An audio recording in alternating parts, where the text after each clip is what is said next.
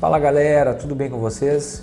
Aqui é o Léo, analista de marketing da NS Tecnologia e hoje eu vim falar sobre o bilhete de passagem eletrônico. Conforme o Manual de Orientações do Contribuinte, o bilhete de passagem eletrônico já está em vigor no ambiente de produção desde janeiro de 2018. Até então não tinha sido divulgada nenhuma data de obrigatoriedade para a emissão desse documento.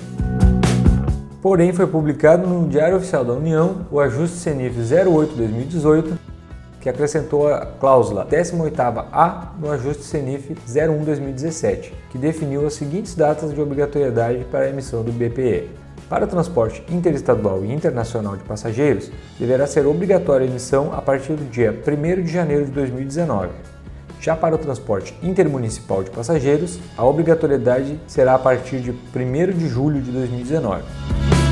Portanto, fique atento para atualizar o seu sistema, pois a partir dessas datas, todas as empresas de transporte coletivo estarão obrigadas a emitir bilhete de passagem eletrônico. Um grande abraço e até a próxima!